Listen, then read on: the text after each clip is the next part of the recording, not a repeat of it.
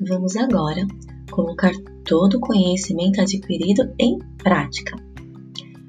Pesquisem uma dança de origem brasileira e escreva lá no formulário um pouquinho sobre ela.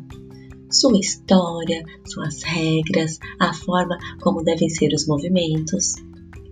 Após isso, escolha uma dança do mundo, de qualquer região do mundo, e faça a mesma coisa.